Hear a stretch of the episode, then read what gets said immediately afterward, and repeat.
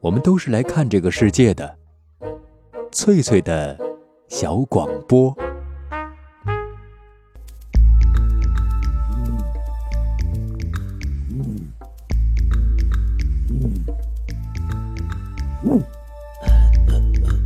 寻访华夏文明，感受自然美景，探索过去的足迹，唱响未来的星空。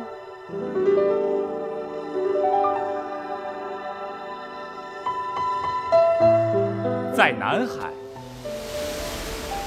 在兴安岭。在富庶的苏州城，一瞬间跨越万水千山，神州任我行。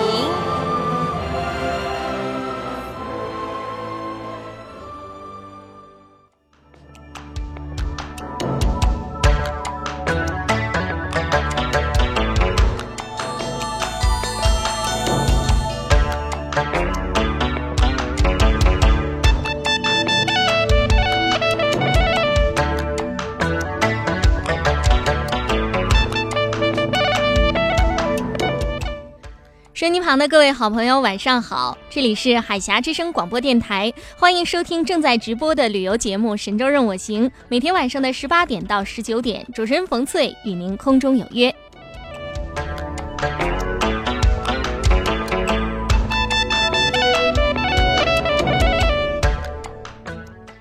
晚冯翠想邀请各位好朋友和我一同走进山西的灵石县。灵石哈，灵就是人杰地灵的灵，石是石头的石。这个县城是山西晋中地区最南端的一个县城，离太原一百五十公里。县城的名字来源于一块陨石。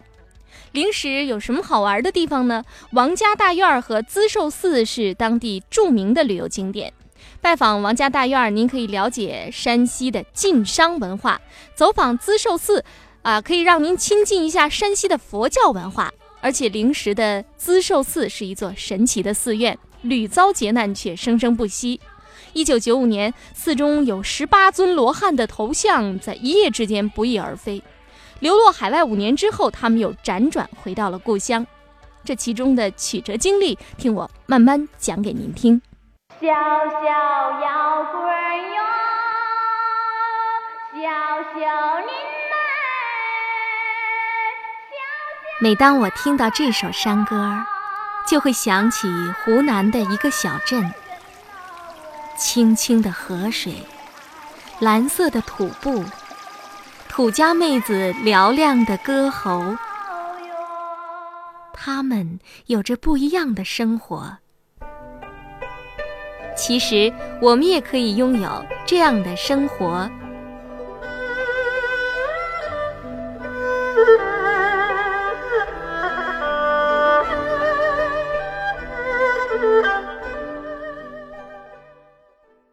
欢迎朋友们继续收听正在直播的旅游节目《神州任我行》，主持人冯翠在空中与您有约。呃，能够有幸参观资寿寺也是机缘巧合。汽车从王家大院开往平遥古城，晋中神州晋商文化旅行社的总经理王宝同先生陪我们一路同行。他说，附近有一座寺庙，寺中的彩塑壁画都很有艺术价值。寺中曾经发生过盗窃案，十八个罗汉头流落异国，被一位台湾商人重金买回。听了这样的故事，我们立刻请他带路，来到了山西省灵石县城东面的苏溪村，走上寺庙山门前狭长的甬道。嗯，像那个自寿寺，它是那个始建于唐代的，距今有这个一千多年的历史。它这个寺庙这个名字来历呢？是因为在那个唐代修建的时候，呃，是这个四方的乡邻为了祈求圣佛慈湖保佑大家长寿而修建的。哎，所以说这个寺庙呢，它有一个非常好的寓意，就是说如果大家来到自寿寺呢，就可以给大家增寿了，可以健康长寿的。哎，对。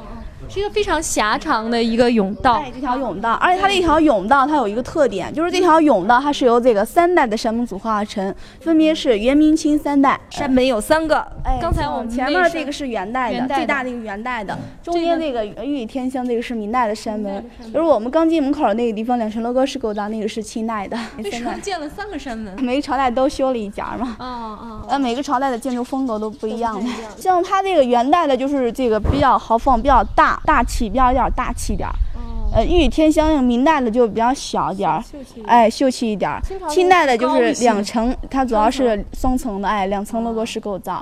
像它这个双层的，在北方这个寺庙建筑群中都非常少见的。这条甬道还有一个说法，就是说这条甬道是由这个一百零八步组成的。像那个一百零八呢，我们都知道，在佛教里面，一百零八是代表烦恼，就是说呢，如果大家走完之后一百零八步，一切烦恼就会全部消散，哎，对，都没有了。哦，这个是到了呃，寺庙前院儿，寺庙的它这个前院寺庙是分为前后院落两个院子。啊。好，走进来。你像它这个前院儿呢，其实保存比较完整的殿宇是这个正中间那所殿宇天王殿，供奉四大天王。我们在进入这个天王殿之前呢，可以先抬头看一下这块殿额，殿额上面四个字就是“山林野趣”，中间这个字是野外的野字。它的哎对，林字以下一个土，这四个字呢是明清之际著名书法家傅山先生的墨迹，就是傅青主，他是这个山西太原人，著名的书法家、思想家和政治家。中间这个野字呢是野野外的野字的一体字了，非常少见的一个字，上面一个林字，底下一个土，就是说这树林长在土上面的，所以是野外的野了。哦 野字的一体山林野趣。哎，山林野趣。那是说这个寺寺庙以前哎，对，他是说这个周围的环境，就是说这个寺庙周围以前都是树林的，后来是给烧毁了的。哦哦哎，松哦松，这儿特别凉爽，而且好像鸟儿特别的多哈。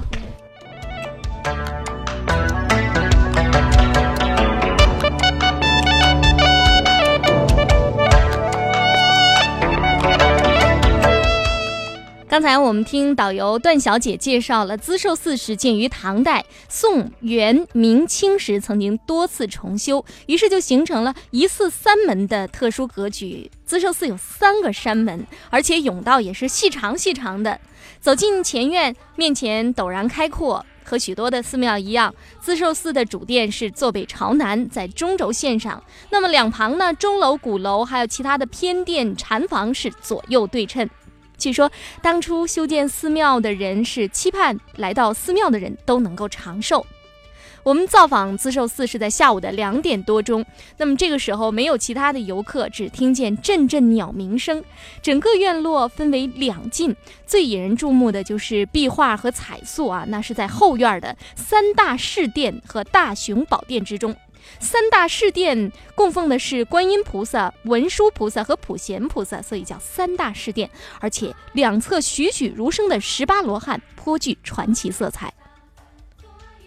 这十八罗汉是住于什么时候啊？它这个是明代的，明代的塑像，距今有这个五百多年历史了。珍贵在什么地方？我们这个地方罗汉，它主要是那个罗汉的眼睛特别有特色，哦就那眼睛特别亮，我们可以走过去看一下。好的，它的眼睛是明代那会儿那个最出名的琉璃做的，也就是镶嵌上去的，不是画上去的。哦所以说这就是看上去特别有神，特别逼真，就像我们那个真人的眼睛一样，活灵活现的。哦，而且就是说呢，不论你走在哪个角度，它都好像看着你，非常有神。而且是十八个罗汉，就是十八个样子，它这个塑造有一个罗汉一个样子，姿态的神情都是不一样的。它这个人物形象塑造呢，就是按照我们当地老百姓人物形象给塑造了，也可以说当地老百姓哎对 就是五百年前嘛，这地方老百姓就是他们这个样子了。因为当时古代工匠塑造这个罗汉的时候，就是以那个真人为模特儿给塑造的。啊，这正在掏耳朵的是什么罗汉？是挖耳罗汉，瓦尔罗汉。他这个都非常形象的挖耳罗汉，而且你可以看到他那个面部表情嗯。塑造的非常的形象，就是挖耳朵的时候嘛，感觉特别舒服。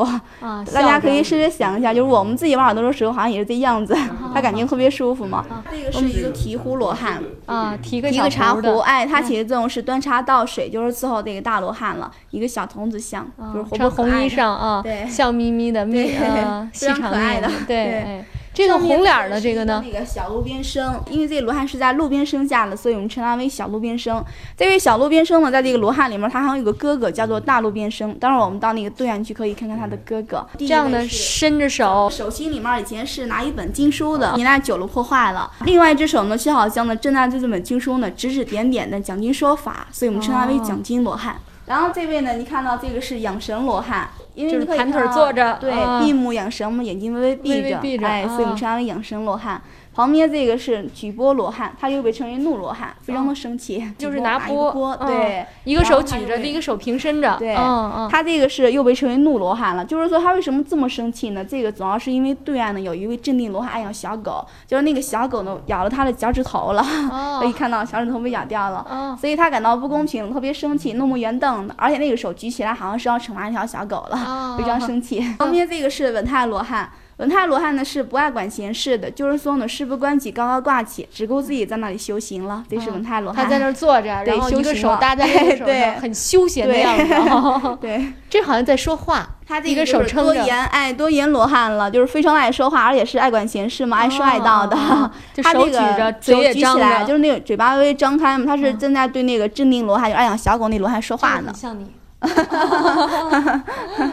他在好像是劝那个镇定罗汉说：“你赶快给人家道歉，因为你的小狗咬人家了嘛，赶快道歉。啊爱说爱道的。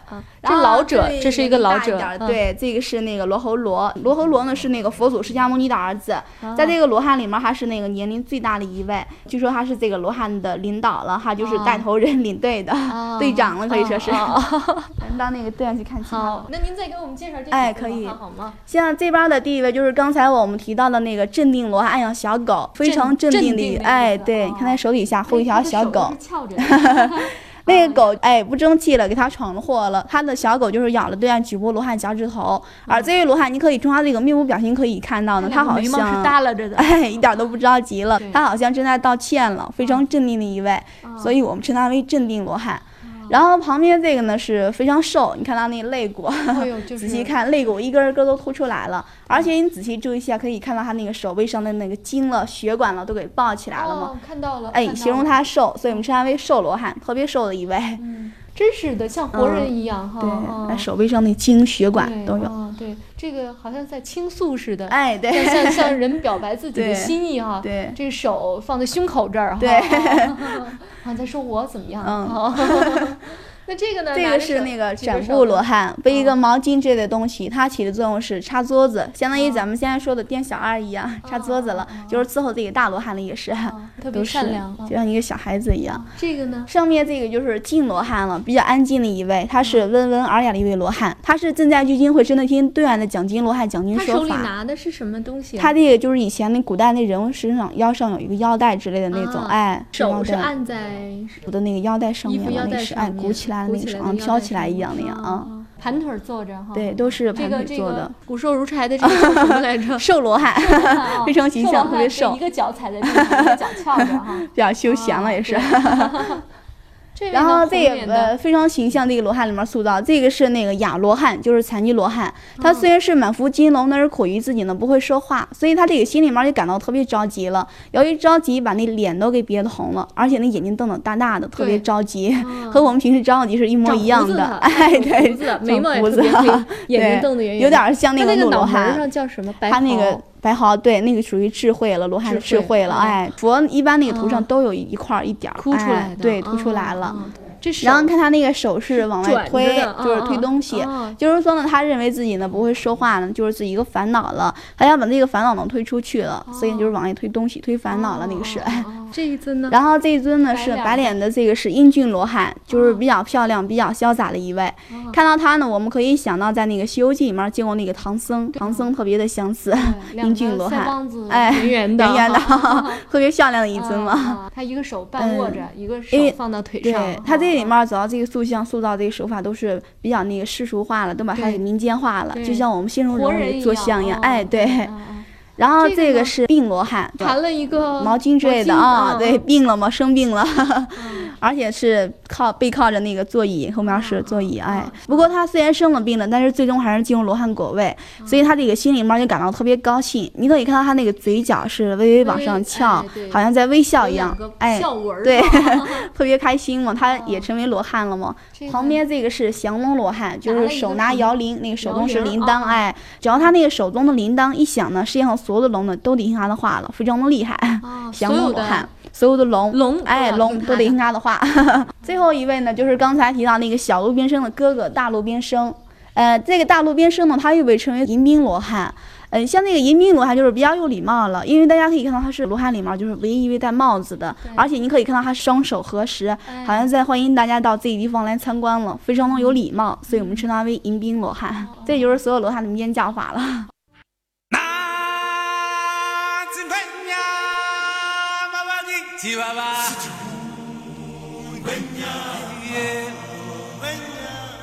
读万卷书，行万里路，奇妙经历尽在神州任我行。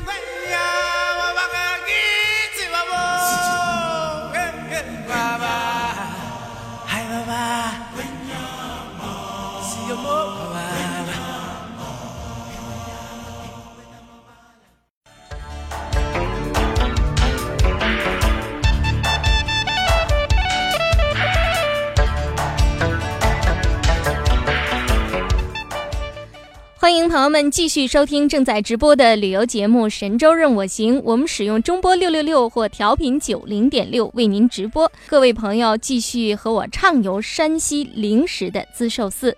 前面我们听导游段小姐给我们介绍了三大事殿里的十八罗汉啊，因为导游段小姐是土生土长的灵石人，性格是热情活泼，但是她说话呀有一点快，不知道大家有没有听清这段录音？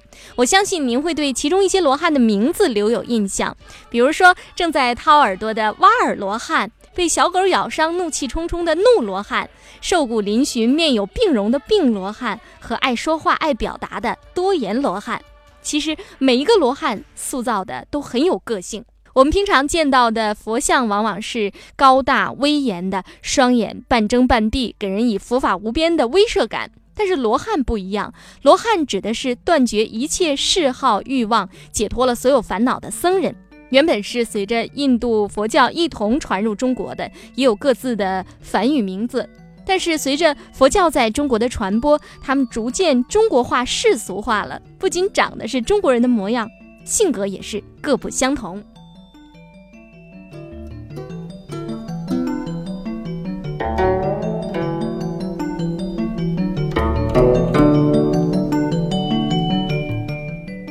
资寿寺的十八罗汉塑于明朝，和真人差不多大小。眉清目秀，姿态各异，有的是一条腿伸到地上，一条腿盘坐在座位上，很舒服的样子；有的用手抚摸着自己心爱的小狗，心平气和；还有的两眼圆睁，脸涨得通红。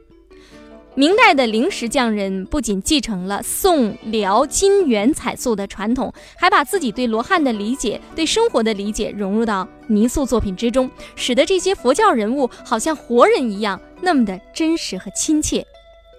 最让人惊讶的是，罗汉的眼睛如同真人一样。我站在大殿中央，觉得每一个罗汉都在注视着我，眼波流转，眉目有神。你去看提壶的小罗汉，他就会笑眯眯地看着你啊！当时我也忍不住跟着他一起笑。那去看镇定罗汉啊，就是啊很沉静、镇静的那个罗汉，叫镇定罗汉。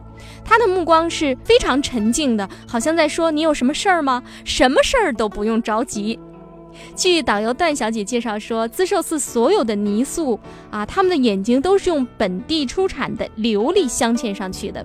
我是第一次认识到，原来琉璃可以发出这样神奇的光泽。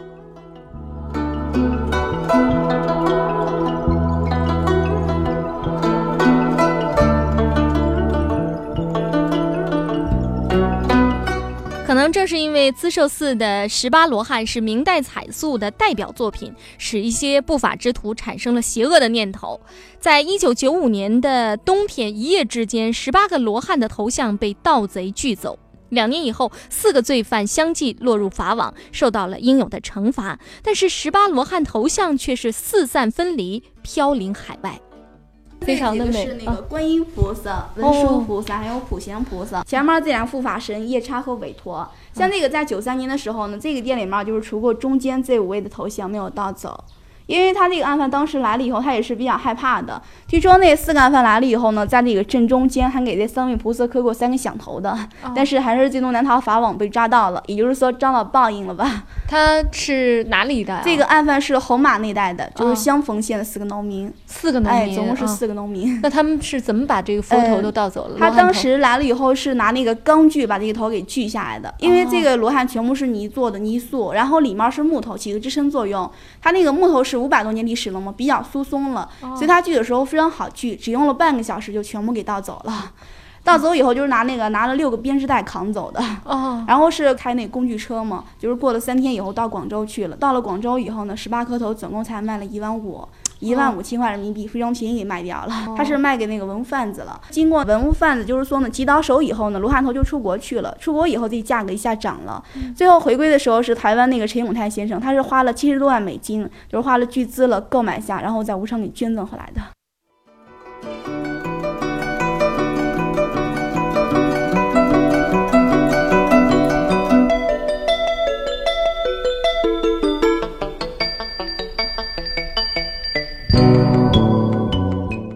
前面我们说到了资寿寺的十八罗汉是身首异处，一部分流落海外，一部分辗转来到了台湾。幸运的是，这些头像的下落被陈永泰先生有缘得知。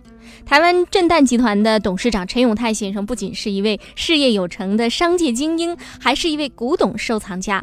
他查阅资料，仔细辨别以后，确认这些头像啊，就来自山西灵石的资寿寺。于是费尽周折，开始了罗汉头像的收集过程。他是听说了我们这儿他是这个这位先生是那个爱好收集古物的，而且比较信仰这个佛教，他讲究一个功德圆满，所以把那个罗汉头全部给收集回来了。而且这个罗汉头都分别到了那个好几个国家了，到了那个欧洲、香港、日本，就是去了好几个国家，都给分散了。他也是派他底下的人一起给呃收服了。他们是都出现在市面上了，是吗？这些罗哎，应该是，应该是他这个呃，也是派这个底下的人一直给找，一直给找，最后终于全部给收集回来了。开始他就是找到两个嘛，就是发现那个多言罗汉了。他那个找到这个以后，发现那个多言罗汉就是好像在对他说话了，哭诉一样。他这人是信仰佛教的嘛，所以说可以是一个大善人了嘛，就想把那个罗汉头全部给收集回来，然后再捐赠回来。像这个里面最贵的就是这两个小童子像了，他这两个头最贵了嘛，就是光是这两颗头就花了二十二万美金。哦，是吗？啊，一颗头就花了十一万美金。它这个也是两个原因，一个呢是因为它这个就是做的那个比较小、比较精致嘛，就是像一个小孩子活泼可爱的，比较精致。呃，还有一个原因是因为它两个是最后才收集回来的，因为它两个是最后到那个日本人手里面去了，哦非常的不容易才购买到的，它是最后才收集回来的，哦所以这两个是最贵的两个了。哦所以是哎，功德无量，可以说是。对有点真的有点眼睛哎对 那眼睛特别亮，特别有神的。关键是他们曾经多灾多难哈，哎对。就历嗯尽波折对哈，，几经曲折吧，然后最嗯后最终回归。从山西的土路嗯。到南方到对，然然后再再到其他其他国家去对。嗯。最后又在这里聚首了对。哈。这些罗汉心里边肯定都很复杂。对，而且这罗汉也是比较有灵气的嘛，哦能够全部回归，非常的不容易了。非常不容易，对非常他也不是在一个地方收集到的嘛，是去了好几个国家了，对。非常不容易了。嗯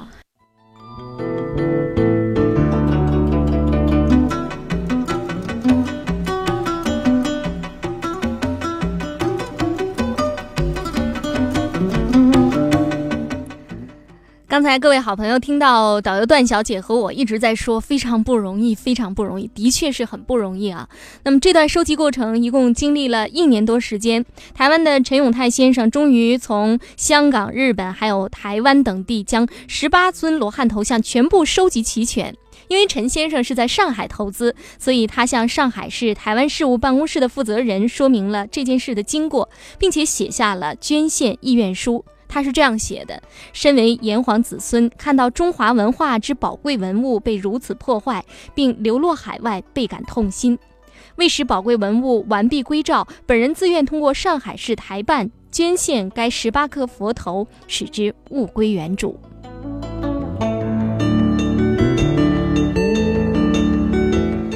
在上海市台办的穿针引线和大力协助之下，经过海基会、海协会的多方协调，陈先生的善缘终于得以实现。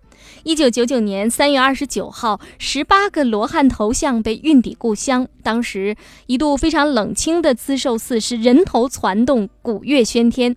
灵石县人民政府在寺内为陈先生修建了功德亭，树立了功德碑。我在灵石只停留了一天，但是我见过的所有的灵石人都会说起台湾的陈永泰先生，提起他的名字，说起资寿寺的这场劫难和这段佳话。在这儿，我们也衷心的感谢陈先生，衷心的祝福陈先生全家幸福平安。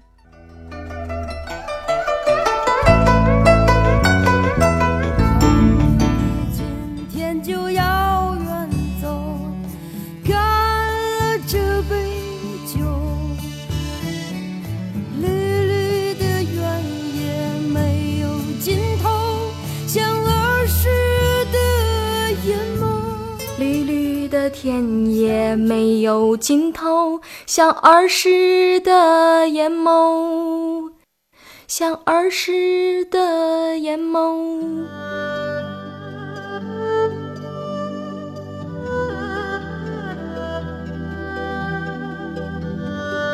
当匆匆的脚步流逝了你的灵感，当繁忙的工作凝滞了你的笑容，你需要阳光、森林、异域风情。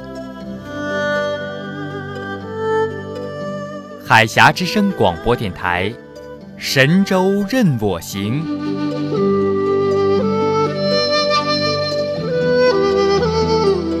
绿绿的田野没有尽头，像儿时的眼眸。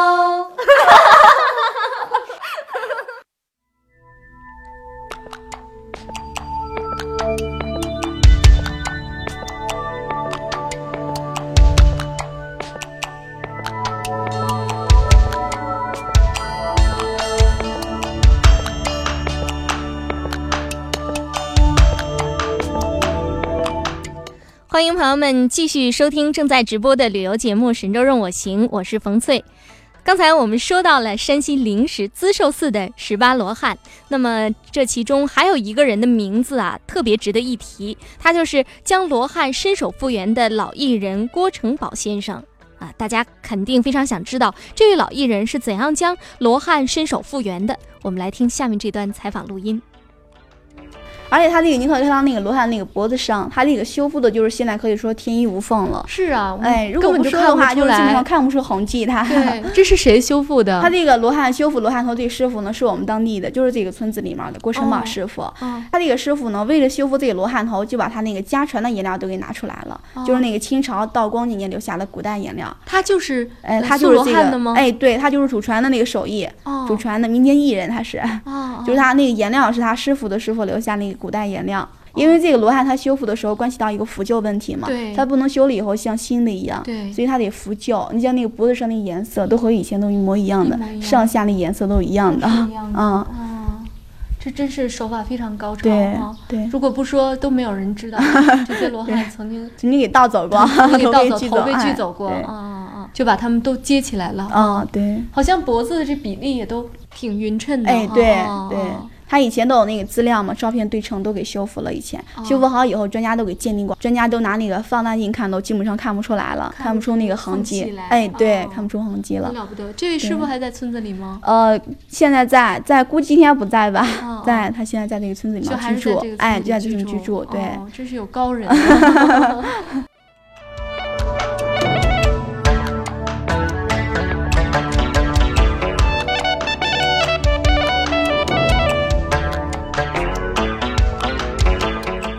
由于我们在资寿寺停留的时间不长，所以没能去拜望这位身怀绝技的老艺人哈，真是有点遗憾。不过一想到这个古老的彩塑艺术并没有失传，心里还是觉得很高兴、很安慰。资寿寺的明代彩塑是技术高超，极具艺术价值，而发生在资寿寺的故事也是一波三折，令人动容。资寿寺和王家大院相距两公里，都在灵石县。您可以安排在同一天去参观，当地的交通也很方便啊，尤其是从太原向灵石方向去的公路是很好走，可以从太原坐汽车前往灵石县，大概需要两个小时。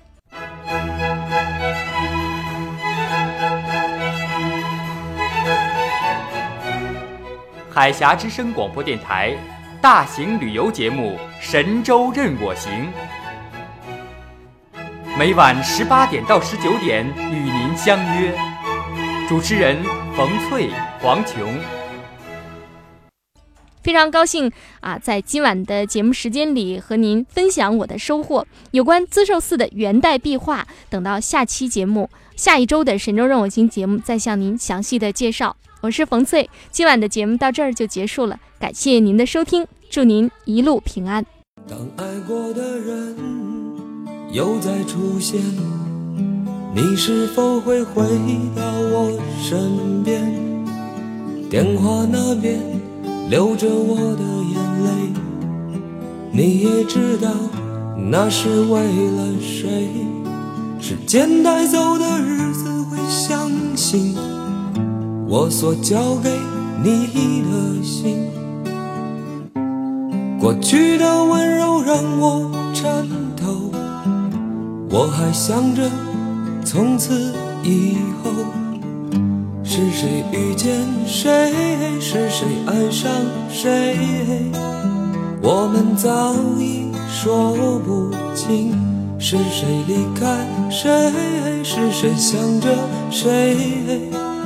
你曾经给我安慰，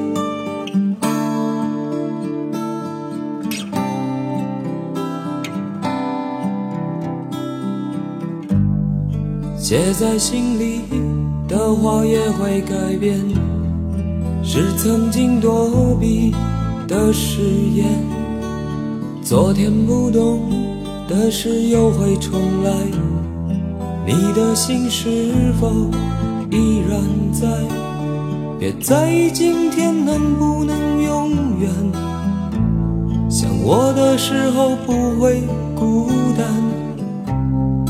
开的头发遮住了肩膀。你的心是否和我一样？是谁遇见谁？是谁爱上谁？我们早已说不清，是谁离开谁，是谁想着谁？你曾经给我安慰。